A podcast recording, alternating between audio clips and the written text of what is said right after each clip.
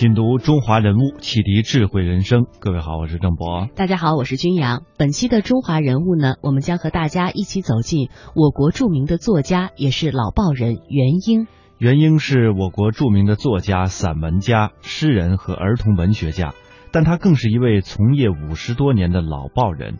他曾是《散文世界》的主编，他的作品很多都被选入中小学的课本当中。但他的一生当中最令人关注的头衔是《人民日报》文艺部主任，在这个岗位上，他如履薄冰，因为每一篇文章都可能搅动新中国的政治神经。他就是袁英，一位自称为“老的时候才醒，醒的时候已经老了”的老报人。他经历了这张报纸在颠沛的新中国政治当中的跌宕起伏，并且见证和参与了这张报纸几十年不平静的风云流转。如今九十多岁高龄的袁英，精神矍铄，思路清晰。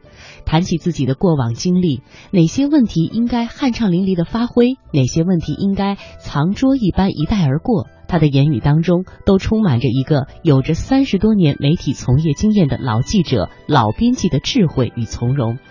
一九二四年，袁英呢出生于江苏淮安一个破败的地主家庭。这个原名叫做田中洛的小男孩，从小跟随祖父接受私塾教育，在洪泽湖边呃度过了自己平静的十年。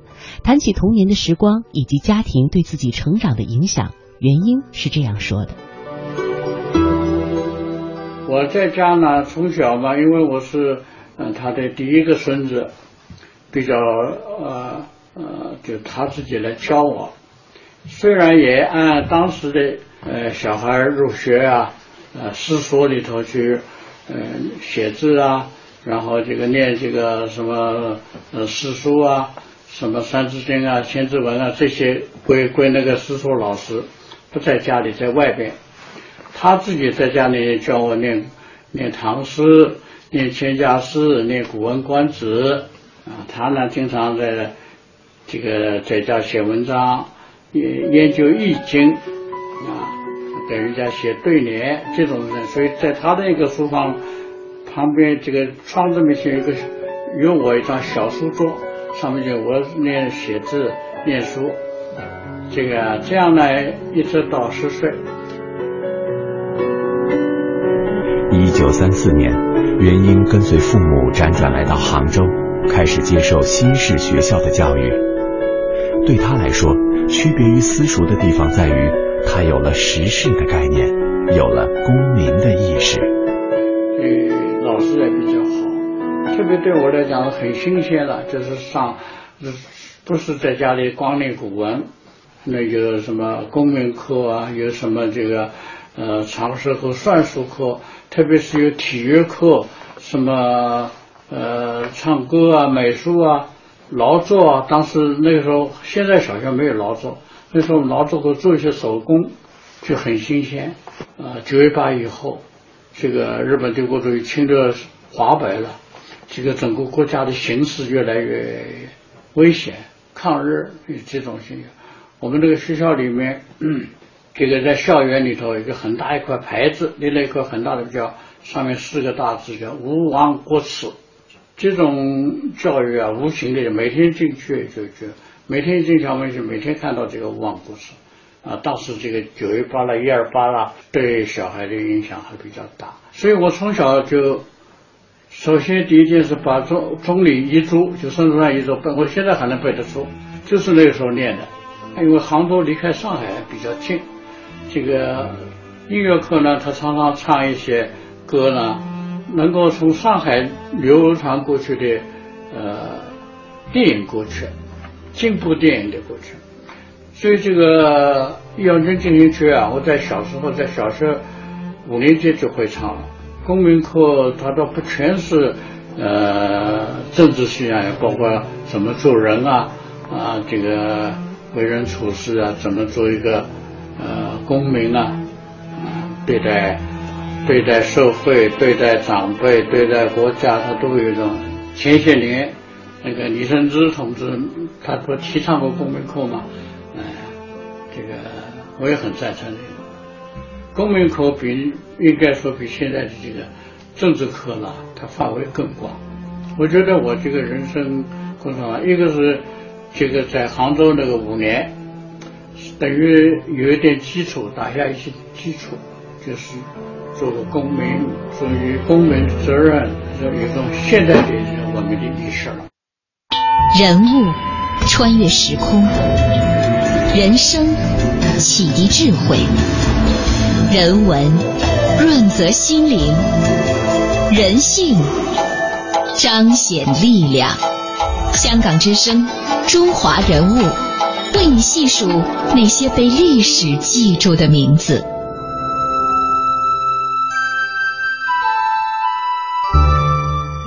早年间，杭州沦陷，十四岁的元英来到上海，在这里他一共待了十五年，直到一九五二年奉调北京。在上海，元英完成了在之江大学的学业，并且逐渐成长为一个职业报人。元英说：“这十五年对我个人来讲，各方面都受到很大的教育，走上进步的道路，认识了很多前辈，很多好朋友，加入共产党，找到终身的伴侣。所以我在一九九九年上海解放五十年时写过一篇文章，叫《感激上海》。那么他是如何又来到北京，开始了一个职业报人的生涯呢？我们继续来听这位老人的讲述。我是十三年。”入学十七年毕业的，正好抗战胜利前后上学，到四五年底呢，这个正好就有一个机会，就在报纸，一个老朋友我介绍到这个一个小型的报纸。这个报纸呢，上海小报过去很多，那都是那些乱七八糟的啊，娱乐性的，完全是。这个小型报纸呢，还比较正派，是一些进步文化人办的，就这样嘛。对我来讲有好处呢。第一有一个工作，有每月有工资；有第二有个住的地方。有点偶很偶然的，就等于进入新闻界。四六年，我进入新在世界晨报，大概就是四六年初。这个，然后这个它也是个民营报纸，办了办了十个月，到十月份经济困难就停了。因为我干过几两年两三年报纸，结果就快解放前，这个领导关系就转到这个宣传部门了，就是管报纸的了。这样嘛，我上海一解放，就马上马上就到《解放日报》，就到《解放日报》。《解放日报》嗯，先当记者，后来当夜班编辑，后来当一个文教组的组长，到五二年底调到调到北京，当时。中央党中央在几个大的地方有几个中央局，每个局呢都有自己一份报纸。撤销这个局的时候呢，这几个大的报就不办了。那么从每个大的报纸呢调了几个，调了每个地每个呃报纸调了这么四五个人来到北京，充实人民日报。人物穿越时空。人生启迪智慧，人文润泽心灵，人性彰显力量。香港之声，中华人物，为你细数那些被历史记住的名字。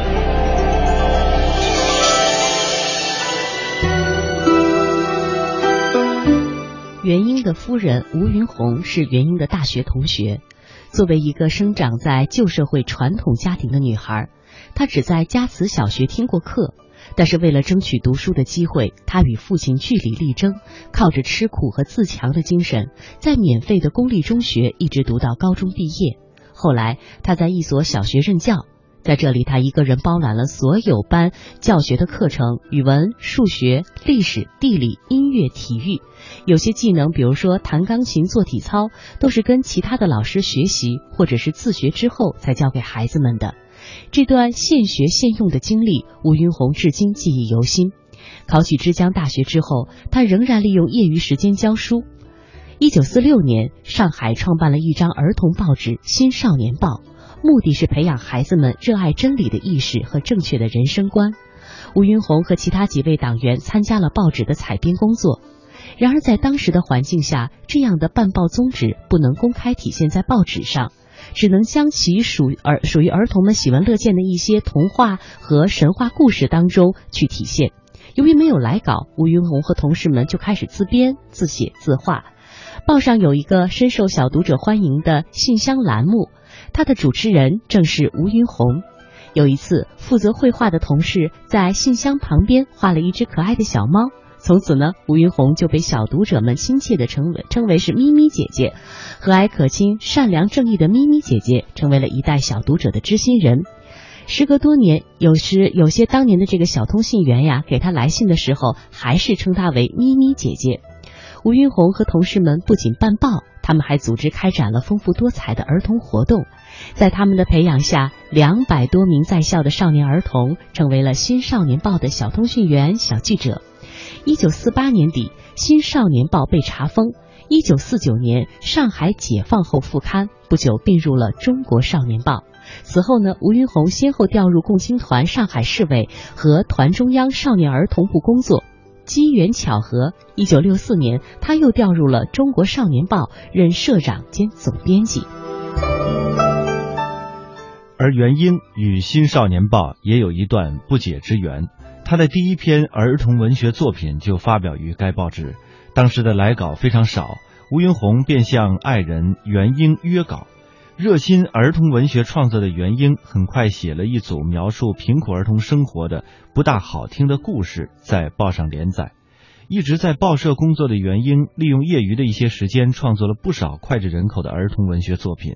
一九五零年，在上海《解放日报》工作的元英去北京出差，回来之后，他将自己办事之余游览首都的经历，写成了文学生涯当中的第一本书《丁丁游历北京》。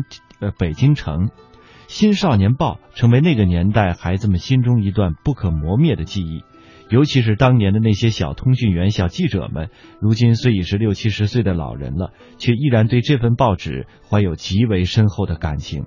每逢《新少年报》的重要纪念日，他们都要举办庆祝活动，并且邀请元英夫妇来参加。一九五二年底，元英调到《人民日报》后，进入了当时的文艺组。一九五五年。文艺组改成了文艺部，至此这里成为了元英职业报人的大舞台。刚到北京的元英还没从上调党的机关报的兴奋当中缓过神来，就奉命开始了一系列的工作。一九五六年，胡乔木开始着手《人民日报》的改版。这一次改版对于这份党报乃至当时中国的整个报界都产生了极其深远的影响。回忆起那一段时间在《人民日报》的工作经历。元英这样回忆：胡乔木呢，这个同志呢，也是有一个，也是一个矛盾的统一体。哎，他一方面呢，坚决贯彻呃毛主席的思想观点，什么甚至包括包括这个毛选里头很多文章啊，包括这个袁伟中他会讲话什么等等，他都帮助亲自动手改、补充、充实。修改从内容、观点到文字，这是一方面啊，坚决贯彻。另外一方面，他到底也是知识分子出身，也是在北京念大学的，是吧？呃，这个也有他自己的想法啊，也有他自己也想把报纸办得活泼一点，办得多样化一点，把这样更能够有读者，不光是能写社论，也能写诗词啊，写古典诗词。他不是外行啊，他有的诗写的很好的，写的很好的，呃，很有感情的，嗯，也不像像他那种，这个作为什么中央代表人物到报社来讲话那么严肃，那么那么那么好像是令人不可侵犯的，也不是那样。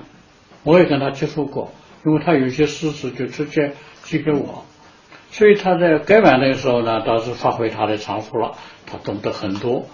啊，这个懂得很多，一个是呃过去的报纸，他知道很多。除了上海那些小报、鸳鸯蝴蝶派那种报纸不算，就算比较好的一些啊，在群众当中有影响的一些报纸，这个副刊怎么编的，他能够讲出很多道理出来啊。要照顾到社会各个方面，要照顾到读者的很多各方面的兴趣，这是一。再一个呢？他提了很多的主宰，这个主宰了，从延安时代的一些老同志，比如说李锐，啊，延安时代也是才子，但是后来建国以后不搞报纸了，干工业去了。再一个呢，他提到很多当年他在北京上学的时候看到的北京的报纸的一些作载，有些作载我们都不知道，不知道就是在端市场那个旧书摊上看到他出过的书，哎，他让我们去找。张恨水，把萧乾请来是吧？这个要给我们当顾问，这个都还出了些好的点子，所以呃五六年人民日报一改版以后呢，这个还是面貌一新，跟过去前几年人民报完全像真理报翻版那种样子，呃大不一样。啊，特别很多作者，呃在在那在在在人民日报见报，人家觉得很，他特别提出一个就是要杂文。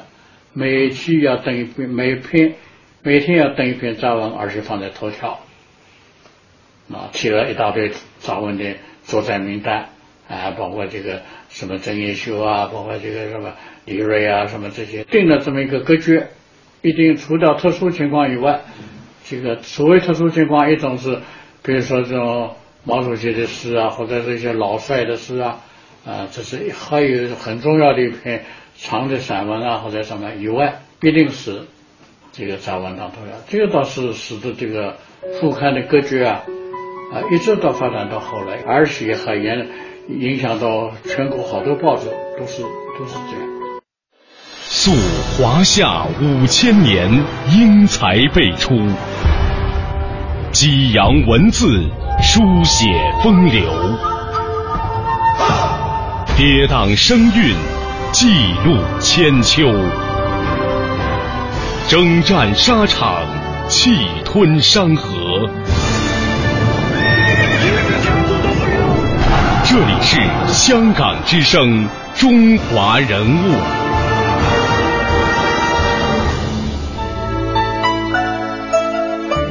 元英说过：“因为报纸就叫《人民日报》，当然要服从于人民。”在元英看来，尽管面临时代所带来的种种不确定性和压力，人民日报的记者和编辑们还是要在力图保持实事求是的作风，而这样的风云洗礼也形成了人民日报稳定持重的报纸风格。元英后来担任了人民日报文艺部主任一职，主持党报的文艺宣传工作。在他的主持之下，《人民日报》的文艺评论、副刊、美术作品等版面，贯彻党的十一届三中全会精神，为新时期文艺的发展与繁荣起了鼓舞人心的作用。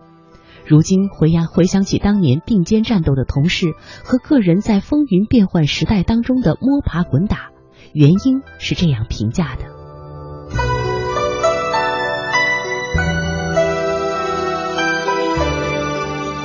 没有没有书生办不了报的，所谓当时来讲是一个政治家办报，这个政治家也必须要有学问的、有文化的、有见识的啊，而且有文采的政治家才能办，才能办报。他慢慢也是在这个各种风浪当中形成这么这么一个队伍，比较。比较稳重，比较不是马上就就表态，马上就就怎么样？有很多这些文章是从上面来的，从中宣部啊，从中央书记处那边来的，从人民日报自己的这个老的编辑记载的队伍啊，他还是比较实事求是，因为都在经常在下面，经常跟外面有联系，这是一面好的一面。另外一面呢，都比较稳重，不敢随便发言，不敢随便发一篇什么。文章，各种各样的这个高层来讲了，这个思想交锋也比较多。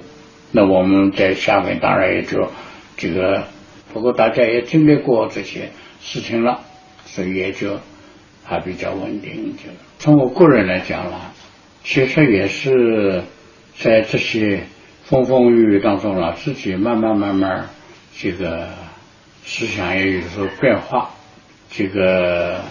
脑子慢慢，脑子才回到自己的手上来，有自己的思想，能够表达自己的思想，在这个这么一个大的范围之内，你自己来发挥你的聪明才智，发挥你的主观能量，呃，做得好一点，这个有的事情呢，你做得越好一点，越发挥，结果反而更坏。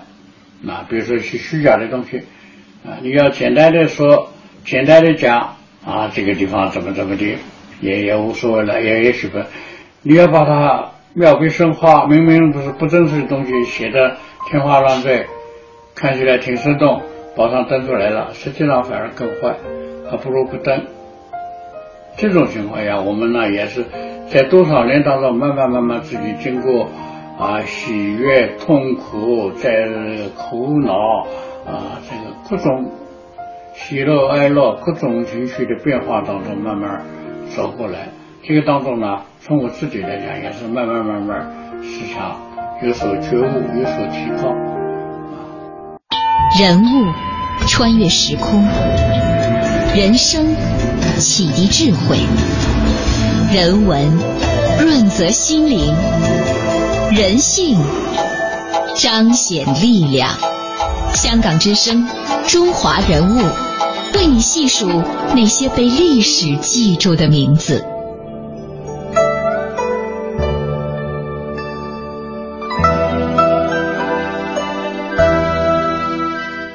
一九八七年，从人民日报文艺部主任职位上离休之后。袁英继续从事一些刊物以及编书和茅盾文学奖、鲁迅文学奖的评奖工作。他还曾经获得巴基斯坦总统颁发的“领袖之星”的勋章。我们今天所呈现出来的原因，仅仅是他作为一个报人对那些他所经历的历史风云的一个侧记。元老愿意写成书，愿意把它讲出来，或许是希望这些能够照亮后辈们的中国梦。元英说。作为中国老百姓来讲，多少年都有这个梦，就是安居乐业。简单的说，就是真正按宪法办事，实施宪法规定保障公民的权利，能够平等自由。再远大的梦，现在我也不做了。现在脑子里稍微清楚一点，过去是糊里糊涂的过了几十年，老的时候才醒，醒的时候已经老了。